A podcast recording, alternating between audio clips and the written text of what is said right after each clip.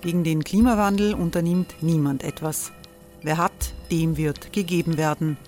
Und Frauen verdienen weniger. War ja immer schon so. Man ärgert sich und macht weiter. Was aber, wenn nicht? Wir haben eine Idee.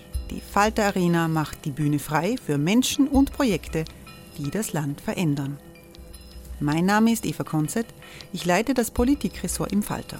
Und am Sonntag, den 26. Mai, veranstalten wir im Wiener Stadtsaal die nächste Falter Arena.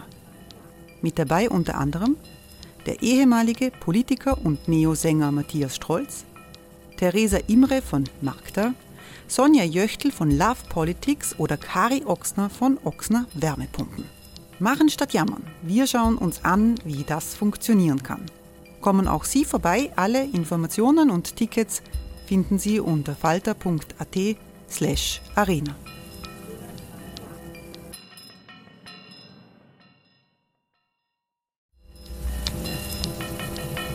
Falter-Podcasts werden durch Werbung unterstützt.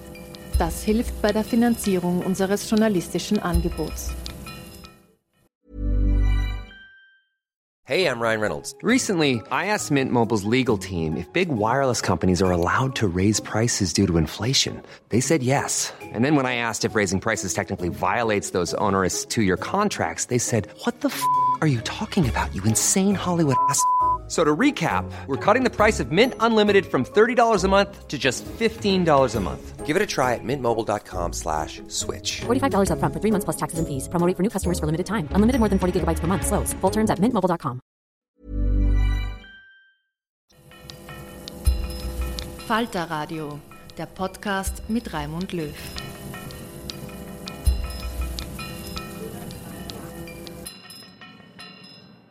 Herzlich willkommen, liebe Zuhörerinnen und Zuhörer, bei der 43. Folge von Schäuber fragt nach. In den beiden vergangenen Folgen habe ich über Strategien der ÖVP im Kampf gegen die Justiz berichtet.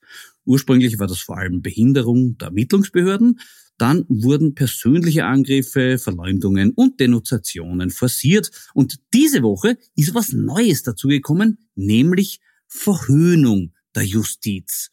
Vorgebracht wurde diese vom Anwalt Dr. Georg Vetter. Der war zuerst Parlamentsabgeordneter beim Team Stronach, wo seine auffälligste Leistung darin bestanden hat, dass er eine Delegation von Aktivisten für die Rechte von Homosexuellen empfangen hat mit den Worten Wie viele Männchen und Weibchen seid ihr? Dann ist er zur ÖVP übergelaufen. Dort hat er unter anderem für die These gekämpft, dass man endlich aufhören soll, diesen armen Eurofighter-Hersteller zu belästigen. Nur weil ausländische Gerichte festgestellt haben, dass EADS im großen Ausmaß Bestechung mit Schmiergeld betrieben hat, das dann auch noch auf den österreichischen Kaufpreis draufgeschlagen wurde, heißt das noch lang nicht, dass wir in Österreich Geld zurückverlangen dürfen. Ins Parlament wurde er dann nicht mehr gewählt. Der türkisen ÖVP fühlte sich aber offenbar weiter verpflichtet und so hat er diese Woche in einem von einer ÖVP-nahen Agentur organisierten Hintergrundgespräch erklärt, die Korruptionsstaatsanwaltschaft würde bei der Inseratenaffäre einen Inquisitionsprozess gegen die Beschuldigten führen. Da wird also offenbar der Verdacht geäußert, dass Geständnisse unter Folter erpresst werden. Vielleicht hat man ja Frau Peinschab gezwungen, ihre eigenen Studien zu lesen oder sich die Fotos vom Schmidt-Handy anzuschauen. Im Weiteren deckt Herr Vetter ein unerhörtes, bislang übersehenes Fehlverhalten der WKSDA auf, nämlich die Anordnung zur Hausdurchsuchung hat zu viele Informationen enthalten. Ich vermute, da steckt ein perfider Plan der Ermittler dahinter.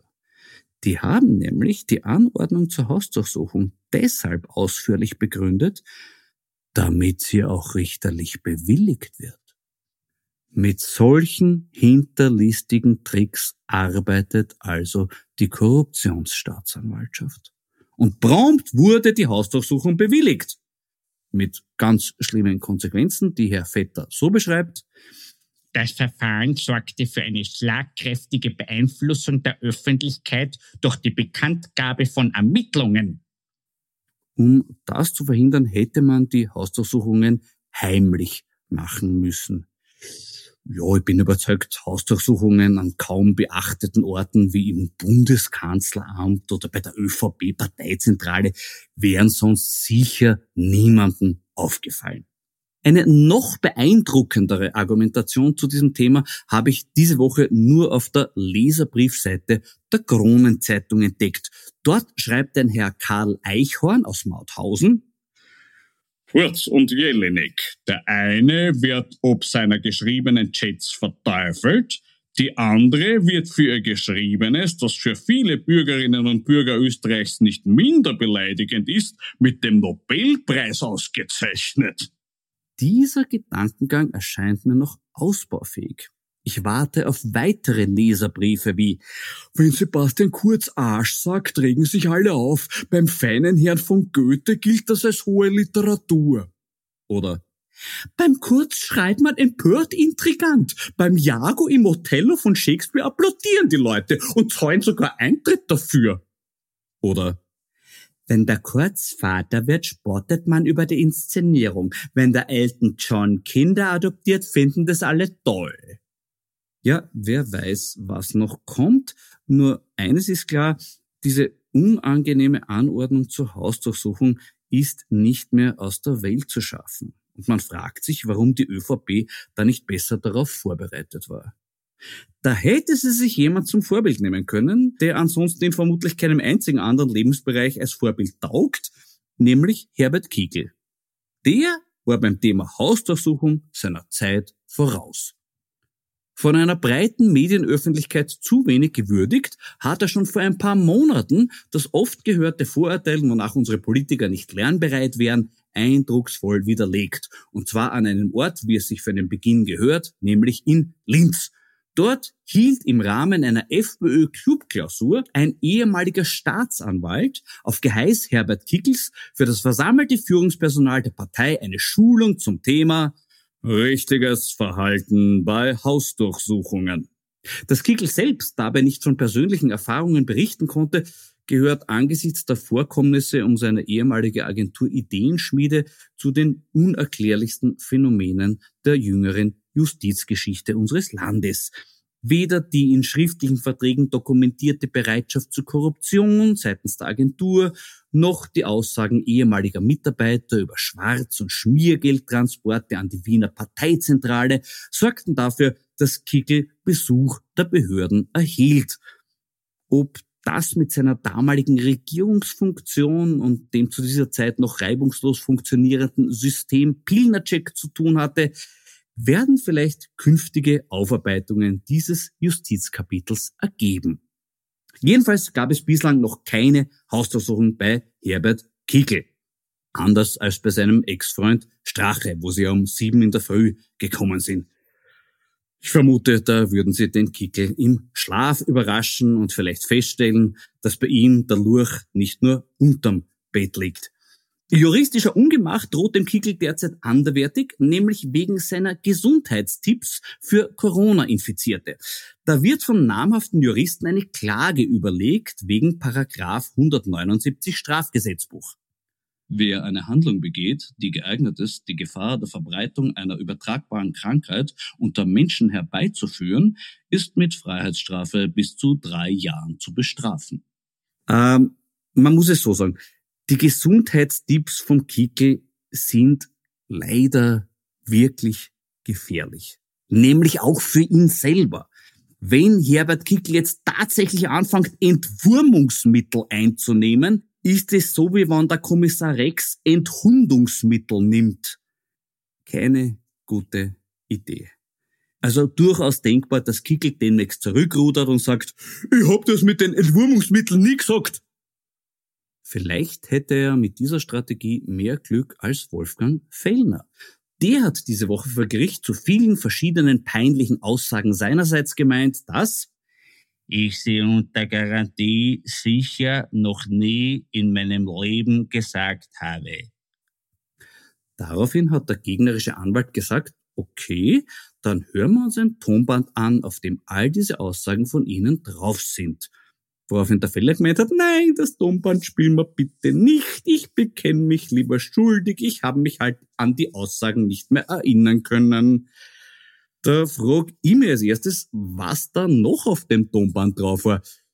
Aber egal, die meisten Berichterstatter haben Überraschung geheuchelt. Aber nicht böse.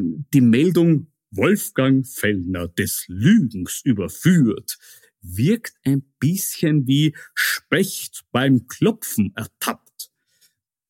Es ist allgemein bekannt, dass das Verhältnis von Fellner zur Wahrheit extrem instabil auf einem Bein steht, nämlich einem Kriegsfuß. Vor zwei Wochen hat er in seiner käuflichen Gratiszeitung Österreich geschrieben, es gibt bei uns keine Vermischung von Redaktion und Inseraten. In seinem Fall ist das so, wie wenn der Besitzer einer Jauchengrube erklärt, es gibt bei uns keine Vermischung von Kot und Urin. Da wirkt es geradezu rührend, wenn andere Medien, wie zum Beispiel das Profil, sich die Mühe machen und die gesammelten Prophezeiungen Wolfgang Fellners einem Faktencheck unterziehen, also eine Art Luftdruckmessung im Vakuum. Natürlich kommt dabei heraus, dass praktisch nichts gestimmt hat. Eine meiner Lieblingsprognosen von Fellner habe ich mir damals sogar aufgehoben. Zur Bildung der türkis-grünen Bundesregierung hat er im Dezember 2019 Folgendes klargestellt. Lothar Locke steht als grüner Außenminister fest. Josef Mechenitsch wird Staatssekretär. Juliane Bogner-Strauß wird das Familien-, Jugend- und Frauenressort weiterführen.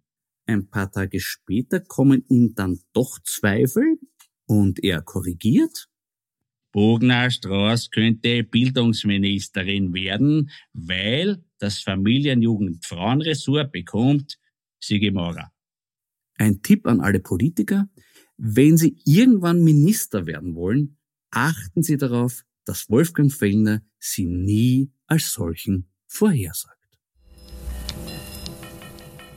Als sichere Prognose hingegen hat sich herausgestellt, dass mir die Panobile-Winzer wieder einen erfreulichen Wein schicken werden. Heute sogar ganz besonders zutreffend. Judith Beck hat 2019 ein sehr gelungenes biodynamisches blau-fränkisch Zweigelt-Cuvée gemacht, das sie Out nennt.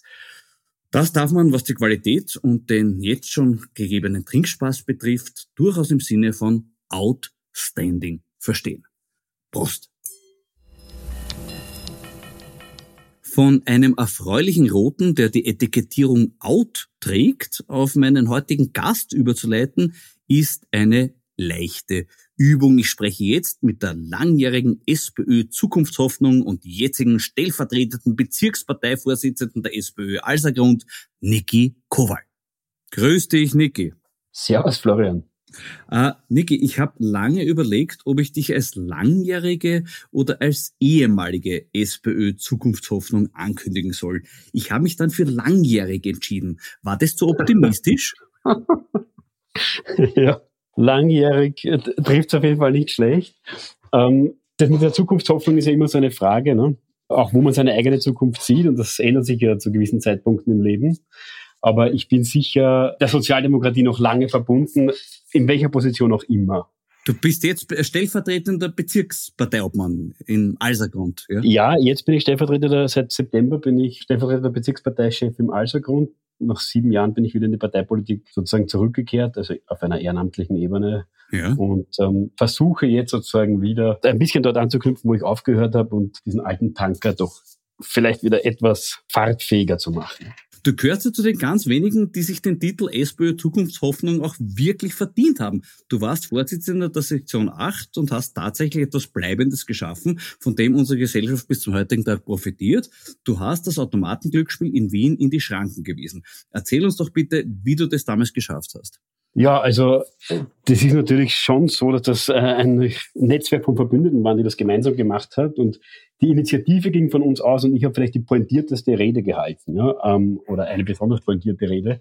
Aber im Prinzip war das so, dass wir uns überlegt haben, das ist ja über zehn Jahre her schon, was ist äh, eines der größten tatsächlich kommunalen Probleme, wo die Stadt Wien auch unmittelbar zuständig ist, also wo es unmittelbare Handlungsfähigkeit gibt haben dann gesagt, gut, diese Automatenseuche, die zieht sich über ganze Straßenzüge, die muss man irgendwie Einhalt gebieten, haben dann ein bisschen recherchiert. Der Falter hat ja selbst viel dazu gemacht und haben da sozusagen dann gesehen, das wahre Ausmaß dieser sozialen Problematik, das das mit sich bringt, hin zu Beschaffungskriminalität und so weiter. Mhm. Und haben dann gesagt, okay, wir müssen jetzt versuchen, diese SPÖ Wien Führung dazu zu bekommen, äh, dieses Ding abzustellen. Und das war ja alles andere als einfach, weil die haben da ja so wie in vielen Bereichen einen sehr pragmatischen Zugang. Ne? Das hat dem Häupl 60 Millionen Euro ins Budget gespült damals.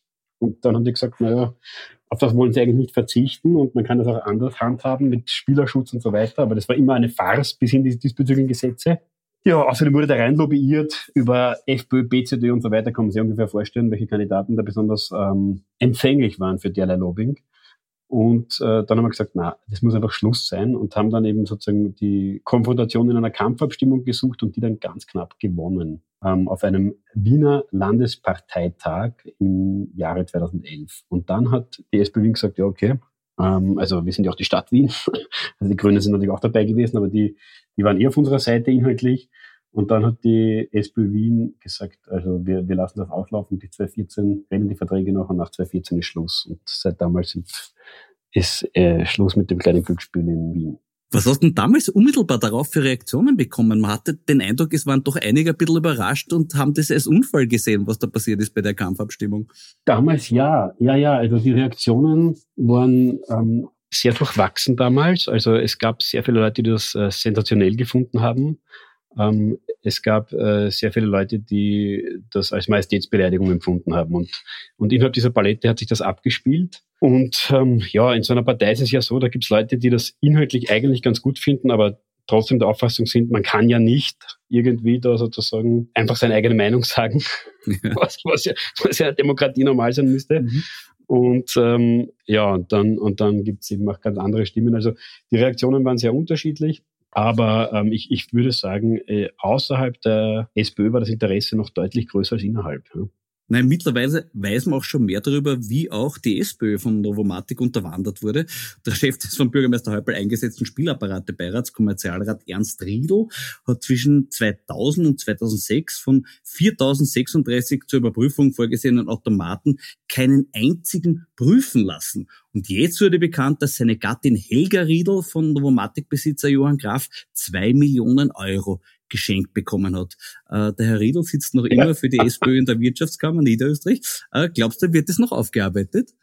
Ähm, ja, das sind wirklich gute Fragen. Also es ist ja so, wir, wir reden ja hier jetzt von einer politischen Bewegung, die seit Jahrzehnten in Bundes- und Landesregierungen sitzt und die eine relativ gering ausgeprägte interne Parteidemokratie hat, was natürlich auch heißt, es ist schwierig, sie durchzulüften. Hm? Mhm. Und in so einem Umfeld in so einem Biotop hast du dann natürlich auch gewisse Abnützungen der Macht. Das ist ja klar. Ne? Das ist ja nicht nur beim Glücksspiel so, auch wenn wir uns sozusagen die Verschränkungen zum Boulevard anschauen und ähnliches, gibt es ja auch einiges, wo man sagen könnte, man müsste mal aufarbeiten und aufdröseln, was denn da überhaupt passiert ist. Und ähm, da denke ich mir, das wird eine der existenziellen Fragen sein für die Glaubwürdigkeit und für das Überleben dieser Bewegung. Also entweder man kommt irgendwann in die Lage, dass man auch auf der demokratischen, rechtsstaatlichen Antikorruptionsseite wirklich glaubwürdig und sauber ist. Oder das kann einem die gesamte sonstige, authentische soziale Einstellung irgendwann einmal auffressen. Wer wird denn überhaupt in Zukunft in der SPÖ was zu sagen haben? Eine andere SPÖ-Zukunftshoffnung, nämlich Andreas Babler, hat mir in einem Gespräch vor ein paar Wochen angekündigt, dass die große Tosco-Ziel-Offensive bevorsteht. Stimmt das? Also es gibt einige Indizien, die darauf hindeuten. Ähm, der Tosco hat sich da eine Reihe ehemaliger Kommunikationsleute aus dem Feimann-Umfeld und aus der Bundes-SPÖ ins Burgenland geholt. Und ähm, es gibt gewisse Indizien, wo man sagen kann, okay, es könnte sein, dass der Tosco es wirklich wissen will. Ja? Und sozusagen mit seinem Entwurf von Sozialdemokratie, das ist so ein bisschen das dänische Modell von der Frau Mette Fredriksen, ja? also sozusagen irgendwie eine gewisse sozialpolitische Offensive, auch nicht übertrieben, aber ein bisschen halt, die dann entsprechend äh, äh, auch stark unterstrichen wird, äh, kombiniert mit einer eher äh, natürlich restriktiven äh, Asyl- und Migrationspolitik und auch kulturell einer eher konservativen Herangehensweise. Sozusagen den ideologischen Entwurf gibt es, ja, den, das, mhm. das, das kann, kann man sozusagen objektiv zugestehen, dass er den hat und ob er sozusagen jetzt wirklich das Macht- und Sendungsbewusstsein hat, äh, zu versuchen, damit äh, mehrheitsfähig zu werden, das wird sich weisen. Das wird natürlich spannend werden. Was hältst du selber von seinen Ambitionen? Ja, also für mich ist relativ klar und einfach zu sagen, Tosco wäre meine rote Linie. Also wenn Tosco Ziel Parteivorsitzender oder Spitzenkandidat würde auf Bundesebene, dann wäre es das für mich mit der SPÖ gewesen. Da ist mir wichtig auch zu erklären, warum, weil das eine ist, welche Maßnahmen richtig sind in Bezug auf die Migrationspolitik. Und damit meine ich nicht ein paar tausend Flüchtlinge auf einer griechischen Insel, die leicht zu verteilen wären auf Europa, sondern die Frage, wie Europa mit der global steigenden Armuts- und Klimamigration umgeht. Das ist ja keine triviale Frage. Da habe ich weder auf rechter noch auf linker Seite bisher sehr überzeugende Antworten gehört. Ja. Also inhaltlich ist es ja nicht einfach. Aber die andere Frage ist, ob ich diese Thematik, ja, die sensibel ist und komplex, wo es immer wieder um Menschenleben geht, ob ich die politisch instrumentalisiere.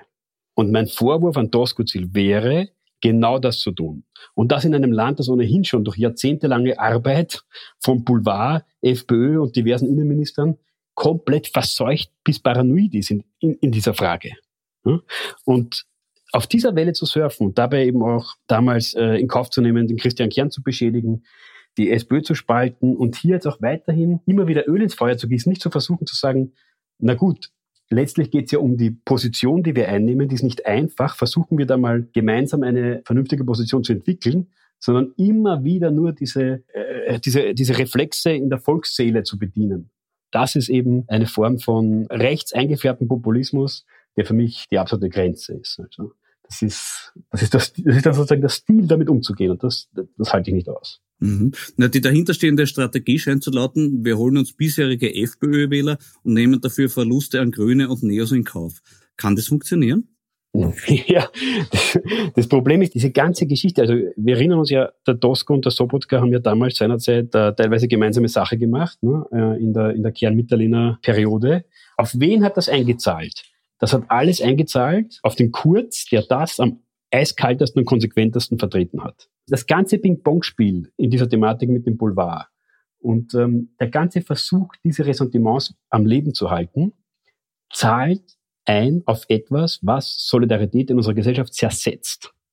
Das heißt, diese gesamte Herangehensweise ist aus meiner Sicht das, was Sozialdemokratie mittelfristig erodieren lässt und nicht stärkt. Und deshalb bin ich absolut überzeugt davon, dass diese Rechnung für Leute, die sozial und demokratisch denken, äh, langfristig nicht aufgehen kann. Es kann vielleicht, vielleicht kann es sozusagen kurzfristig eine Stabilisierung herbeiführen, aber allalong halte ich diese Zahlenspiele für völlig unplausibel. Das heißt, im Nachhinein betrachtet, wenn man jetzt die Rolle vom Sobotka als Tullius Destructivus bei dieser alten Koalition würdigt, sollte man nicht auf den Tosca-Ziel vergessen, der das auf der anderen Seite gemacht hat. Sollte man nicht, mhm. sollte man nicht vergessen. Und ähm, ich glaube, für mich, dass, dass, dass, dass ich da eine rote Linie ziehe, das ist, glaube ich, klar. It's that time of the year. Your vacation is coming up. You can already hear the beach waves, feel the warm breeze, relax and think about work. You really, really want it all to work out while you're away. Monday.com gives you and the team that peace of mind. When all work is on one platform and everyone's in sync, things just flow wherever you are. Tap the banner to go to Monday.com.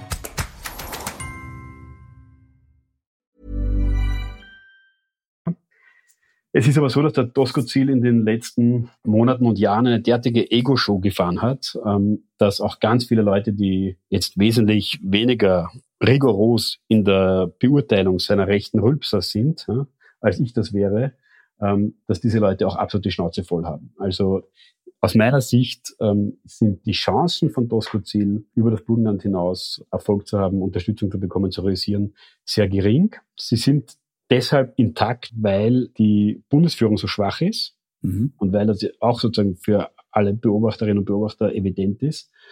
Aber ähm, es würde mich wundern, wenn ihm das letztlich gelänge. Ja? Mhm. Sagen wir mal so. Wie wird sich denn der Michael Ludwig zu den Plänen Tosco-Ziels verhalten? Also meine persönliche Einschätzung, wirklich, habe ich jetzt überhaupt nicht irgendwie da äh, mit Leuten, die bessere Insider sind, abgesprochen. Meine persönliche Einschätzung ist folgende.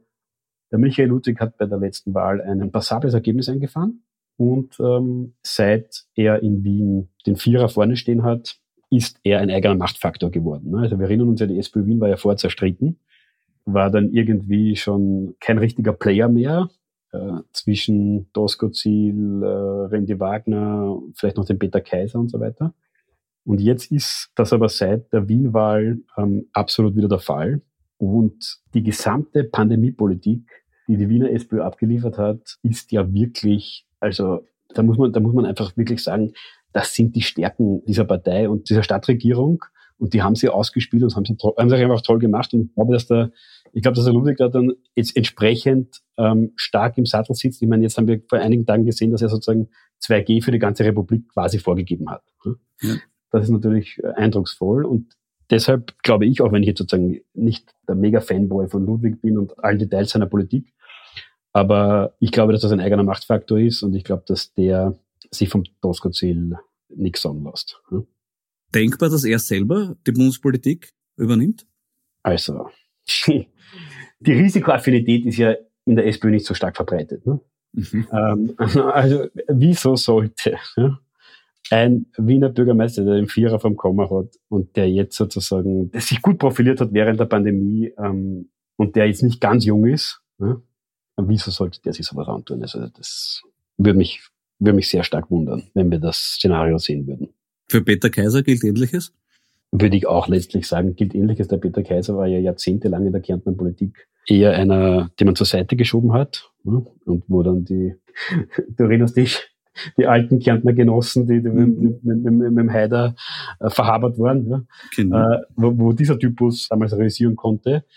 Und dem Peter Kaiser sein Lebenswerk ist ja, dass er diese Heiberhaberer abgelöst hat und jetzt ähm, eine komplett, komplett seriöse Persönlichkeit da an der Spitze dieses Bundeslandes steht. Und da denke ich mir, der hat seine Lebensaufgabe auch schon erfüllt letztlich. Und wa warum sollte sich der in einer politischen Bewegung, die ihre Macht- und Ideologiekonflikte sowas von noch nicht ausdiskutiert hat, ähm, warum sollte sich der das antun?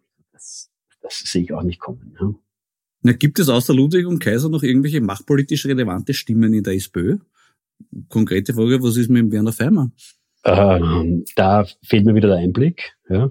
Das weiß ich nicht, ob der. Also Grund und Leasing doch zu weit voneinander.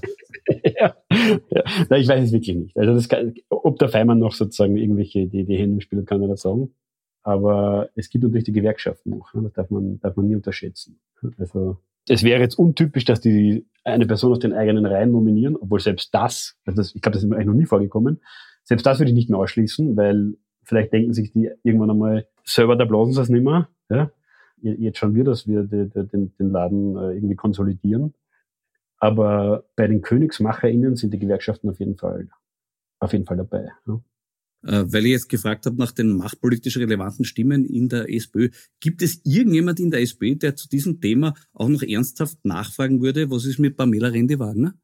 Ähm, es gibt doch viele Leute, die ihr Respekt zollen für das, was sie bisher geschafft hat. Und was sie bisher geschafft hat, war jetzt zumindest einmal drei Jahre an der Spitze von diesem, höflich gesagt, nicht einfachen Organismus durchzuhalten.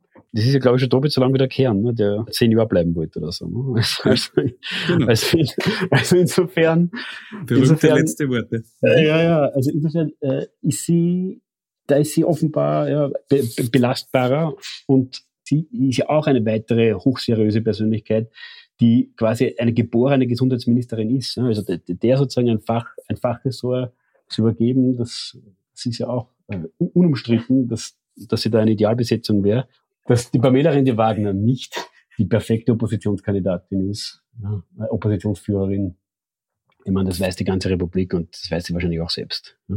Aber ich vermute, dass sie, selbst wenn sie nicht äh, weiterhin als Vorsitzende oder Spitzenkandidatin fungieren sollte, dass sie bei einer Regierungsübernahme dann sicher wieder äh, in Betracht gezogen wird als Ministerin. Das, das nehme ich auf jeden Fall an. Aber ähm, ob sie die sein kann, die jetzt sozusagen bei der nächsten Wahl äh, tatsächlich die ÖVP in die Opposition schickt, was ja das wäre, was das Heilsamste für diese Republik wäre, das werden ja nicht viele zutrauen. Äh, noch eine Anmerkung zum, zum Feimann. Äh, der Begriff Inseratenkorruption ist endlich im Bewusstsein einer breiten äh, Bevölkerungsschicht angekommen. Äh, glaubst du, empfindet Feimann so etwas wie Pionierstolz? Feimann war ein abgebrühter Hund und der hatte sozusagen gewisse weltanschauliche Reflexe, aber war natürlich doch in erster Linie ein Machttechniker. Ob der jetzt manchmal vielleicht doch den einen oder anderen Moment des Zweifels bekommen hat, hm? Wie sich das Ding entwickelt hat, dass er hier quasi mit angestoßen hat, das hoffe ich. Also ich hoffe, dass er sich denkt, ja, ähm, das, da war vielleicht nicht alles ideal. Ne? Oder das heißt, ich, ich habe vielleicht nicht genau antizipiert, in welche Richtung äh, ein, ein Korruptionsmodell ausschlagen kann, weil das natürlich sozusagen politisch letztlich in alle Richtungen und in der Regel in der Regel wird Korruption der linken oder der liberalen Seite es, es selten nützen. Aber jetzt ganz unabhängig von Feimann, ich meine, speziell die Wiener SPÖ gilt diesbezüglich ja völlig zu Recht als massiv belastet zum Thema Inseratenkorruption. Siehst du eine Chance, dass sich aufgrund der jüngsten durch die Schmidt-Chats ausgelösten Enthüllungen etwas zum Guten wendet? Oder konkret gefragt, wer in der SPÖ fürchtet sich noch vor Wolfgang Fellner? Also ich glaube, die SPÖ fürchtet sich vor fast allem vor der Zukunft, vor dem WLAN. Mhm. Ein schöner Satz, ja. Und vom Boulevard außerdem immer noch. Also das, ich bin überzeugt davon, dass da, dass da noch die Sorge da ist. Und schau, du musst es ja folgendermaßen sehen. Ich kann das natürlich durchkämpfen. Ich kann mit dem Boulevard die Auseinandersetzung aufnehmen und kann versuchen, dass ich mittelfristig besser aussteige als vorher. Aber das ist ein Projekt, das geht über Jahre, vielleicht über fünf oder zehn Jahre. Und jetzt gibt es halt eine einfache Rechnung aus der Sicht der Person, die gerade aktuell an der Macht ist.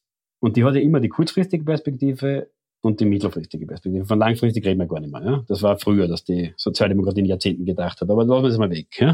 Mhm. Stell dir das vor wie am Finanzmarkt. Ja? Du hast sozusagen jemand, der überlegt sich, soll ein paar Blue Chips kaufen, ja, ein paar sichere Aktien von etablierten Unternehmen, die ihm eine gewisse Rendite über die Jahre garantieren. Ja? Oder soll er sich irgendein riskantes Produkt kaufen, das hoffentlich schnell im Wert steigt und das er nachher mit Wertgewinn wieder weiter, weiter veräußert. Hm? Das sind jetzt zwei Möglichkeiten. Und wenn du jetzt aber in der Politik eben aufgrund dessen, dass sie sehr kurzlebig ist, automatisch eher dazu neigst, das kurzfristige Modell zu wählen, dann wirst du sagen, naja, wenn ich mich jetzt mit diesen Leuten, die gerade im Boulevard das sagen haben, gut stelle, dann schreiben mich die vielleicht nicht runter oder weniger als sie wollten oder lassen mich ein bisschen in Ruhe. Damit habe ich in meiner Zeit und für meine Wahlen sozusagen eine gewisse Ruhe. Hm? Die andere Variante wäre zu sagen, ich möchte die österreichische Sozialdemokratie unabhängig vom Boulevard machen und möchte stattdessen vielleicht meine eigenen sagen wir, Gründung der Arbeiterzeitung, Wiedergründung der Arbeiterzeitung, ja, etwas pathetisch, natürlich würde man das heute nicht mehr tun in der Form, ja, aber von der Idee her, ja, möchte einfach sozusagen meine eigenen, meine eigenen Kommunikationskanäle stattdessen forcieren, steckt das Geld dort eine und sag, ich tue mir jetzt, ich tue mir jetzt einige Jahre die Auseinandersetzung mit dem Boulevard an, aber in, in fünf oder zehn Jahren bin ich nicht mehr abhängig davon, was die schreiben und äh, bin selbst kommunikationsfähig mit Teilen der Bevölkerung. Das wäre natürlich eine Variante, die mir offensichtlich besser gefällt, die aber mit der Kurzfristlogik der Spitzenpolitik schwer vereinbar ist. Glaubst du, geht es als Alternative wirklich nur mit einem eigenen Medium? Also wir, wir reden jetzt wirklich sozusagen von, von, von weltanschaulichen Fragen. Ja? Und aus SPÖ-Sicht hast du das traditionelle Problem, dass Medien Privatunternehmen sind. Zumindest die, die nicht dem Staat gehören. Und natürlich ist es sozusagen die alte Tendenz, dass die auch Privateigentümer haben. Und ich habe das selbst erlebt, zum Beispiel in, in diesem Sommer war es so. Ein Redakteur hat mich angerufen, um eine Geschichte zu machen zum Thema Arbeitslosigkeit. Und ähm, dann haben wir darüber geredet und soll man die Arbeitslosenversicherung reformieren oder nicht und wer will das zusammenkürzen und der war sehr engagiert, dass es da, weil der Redakteur selber sozusagen sozial eingestellt war und nicht wollte, ähm, oder, oder nicht wollte, er wollte eben sozusagen aufzeigen, dass hier die Gefahr besteht, dass das österreichische Sozialsystem Richtung Hartz IV transformiert wird. Da gab es ja die Debatte. Ne? So. Der hat den Artikel fix und fertig geschrieben und das war schon im Layout und dann erscheint es nicht und dann rufe ich ihn eine Woche später an und sagt ja leider, der Eigentümer hat noch einmal, der Eigentümer dieses Medienunternehmens hat nochmal drüber geschaut und hat das persönlich herausgenommen. Weil er der Auffassung ist, ähm, dass die Leute eh anstrengen sollen und so weiter und so weiter und so weiter. Also das heißt, aus sozialdemokratischer Perspektive hast du das alte Problem, dass die etablierten Medien von der Tendenz her oft nicht auf deiner Seite sind ich, ich finde es wichtig, dass man denen gegenüber die besten Argumente ins, ins Treffen führt und mit denen immer gesprächsfähig bleibt, aber dass man nebenbei zumindest ein Organ hat, das in der Lage ist, die Dinge so durchzuargumentieren, ähm, wie du es für wichtig hältst. Und damit meine ich jetzt nicht wieder aktuell machtpolitisch, sondern grundsätzlich richtig. Das wäre mir schon ein Anliegen. Ja. Na, abschließend gefragt, hältst du es für möglich, dass es irgendwann einen Wiener Wohnbaustadtrat geben wird, der sagt, äh, nein, vor dem mit dem Thomas Schmidt urlaubenden Ehepaar Dichand brauche ich mich nicht mehr zu fürchten. Ich muss jetzt nicht die Wohnkrone über Jahre hinaus finanzieren. Ich glaube, in Wien brauchen wir das zunehmend sowieso weniger. Ich glaube, die Wiener SPÖ schätzt sowieso ihre Wählerschaft da falsch ein und die transformiert sich auch gewaltig. Ja, ich meine, wir haben ja gesehen, dass äh, gewisse Bezirke viel wichtiger geworden sind im Elektorat der SPÖ Wien, als sie noch vor einigen Jahrzehnten waren und die, die, die ganze Sozialstruktur ändert sich da. Also ich würde in Wien diese Auseinandersetzung auf jeden Fall führen und würde die Partnerschaft mit dem Boulevard aufgeben. Das zahlt sich auf jeden Fall aus. Dass man sich bundesweit eventuell mehr dafür fürchtet, verstehe ich auch, weil das die härtere Auseinandersetzung ist. Weil ich glaube, bundesweit könnte dir der Boulevard noch mehr wehtun. Aber ich glaube, in Wien überschätzt, überschätzen die Akteure, wie sehr einen der Boulevard schaden kann. Ich glaube, das überschätzen sie. Meine Hoffnung wäre es, dass das irgendwann einmal nicht der Fall ist. Das Problem, das wir jetzt aktuell haben, ist, es ist schwierig, jetzt auf die Wiener SPÖ hinzuzeigen, weil jetzt gerade der Zeitpunkt ist, wo die ÖVP mit der Thematik beschäftigt ist und wo die korrupteste Bundesregierung der Zweiten Republik am Pranger steht. Wenn man jetzt aus Perspektive der, der Wiener SPÖ sagt, naja, vielleicht ist es nicht der ideale Zeitpunkt, um jetzt den Finger bei uns in die Wunde zu legen, kann ich das aus taktischen Motiven durchaus verstehen, was die Öffentlichkeit betrifft. Intern fände ich, wäre jetzt ein sehr guter Zeitpunkt, eine große Reflexion einzuleiten. Wir haben vorher über die Strategie vom Tosca-Ziel gesprochen. Was wäre denn deine Strategie für die künftige Positionierung der SPÖ? Meine Strategie ist so. Die große Mehrheit der Menschen, die von ihrer Arbeit leben müssen. Wurscht ob selbstständig oder unselbstständig. Also die, die einfach arbeiten müssen, um zu leben. Die große Mehrheit dieser Menschen muss wissen, dass, egal ob sie es jetzt konkret wählen oder nicht, die SPÖ die absolut verlässlichste Anwältin ihrer Interessen ist. Und zwar vor allem ihrer gesamten Lebensqualität, begonnen von ihren Arbeitsbedingungen über den Wohnbau, über die Arbeitszeit, über alle relevanten sozialen und Arbeitsfragen, die wir überhaupt haben. So. Wenn du die in der Nacht aufwächst und du fragst dich, wer ist deine verlässlichste Anwältin, dein verlässlicher Anwalt, muss sagen SPÖ. Und dann gibt es vielleicht Gründe, die für sie wichtiger sind und dann entscheiden sich bei der einen oder anderen Wahl für was anderes.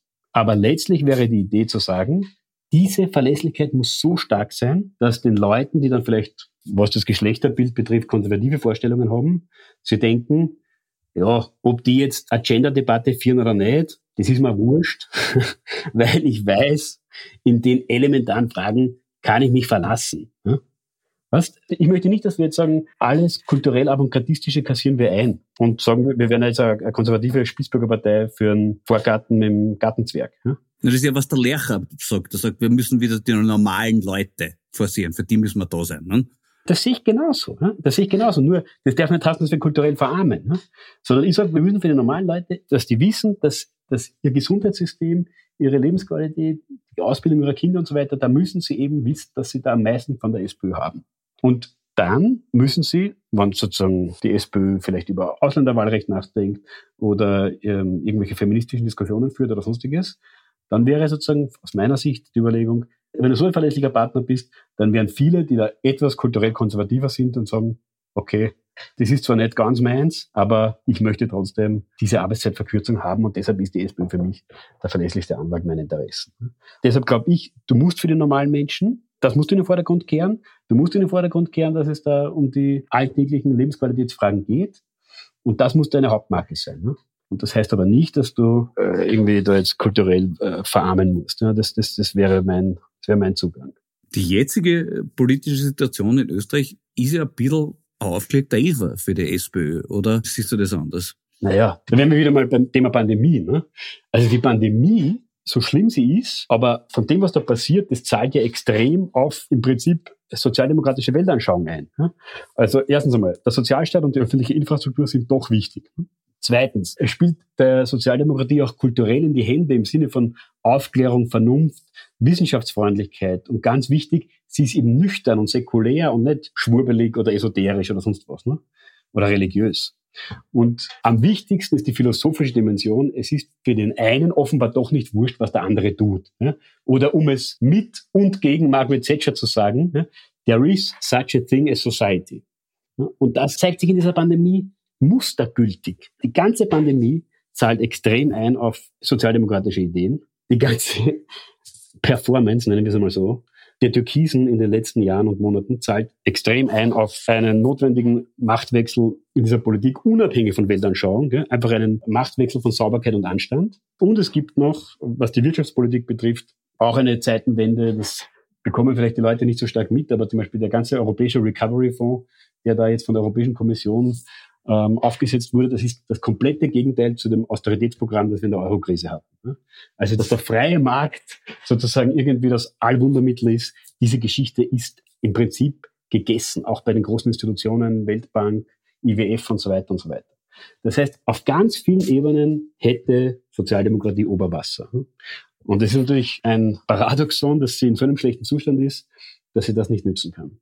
Das heißt, es wäre theoretisch gesehen die Zukunft durchaus rosig für die SPÖ.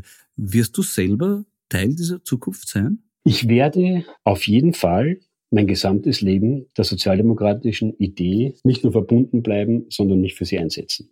Manchmal stärker, manchmal weniger stark, hoffentlich mit der SPÖ. Wenn gewisse Szenarien aber eintreten, dann wird das eben nicht mehr mit der SPÖ gehen. Aber das ist, das ist jetzt einmal sozusagen aus meiner Sicht das Gott sei Dank unwahrscheinliche Szenario. Und ich glaube, ich, ich würde das mit Hannah Arendt halten, die sagt, niemand möchte sein ganzes Leben im Licht der Öffentlichkeit verbringen, aber sein Leben in der Finsternis der Privatheit, also ein Leben ohne Politik, das ist auch zu wenig. Also irgendwo dazwischen, sozusagen, ähm, da, da würde ich mich selber verorten und das wird aber wahrscheinlich dann auch für immer so bleiben. Ja, ja da kann ich nur wie immer sagen, möge die Übung gelingen. Lieber Niki, Danke für das Gespräch. Ja, Florian, danke vielmals. Danke für die Einladung. Ja. Das war die 43. Folge von Schäuber fragt nach. Nächste Woche wird David Schalko mein Gast sein. Für heute sage ich Danke fürs Zuhören. Und sollte jemand von Ihnen, liebe Zuhörerinnen und Zuhörer, meinen, dass dieser Podcast zu viele Informationen enthalten hat, möchte ich antworten, dass ich das alles unter Garantie sicher noch nie in meinem Leben gesagt habe. In diesem Sinn, bleiben Sie aufmerksam. Ihr Florian Schäuber.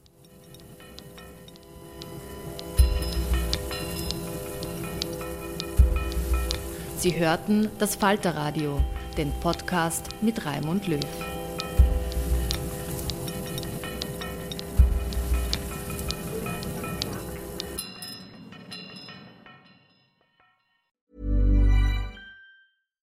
Hi, I'm Daniel, founder of Pretty Litter. Cats and cat owners deserve better than any old fashioned litter. That's why I teamed up with scientists and veterinarians to create Pretty Litter. Its innovative crystal formula has superior odor control and weighs up to 80% less than clay litter.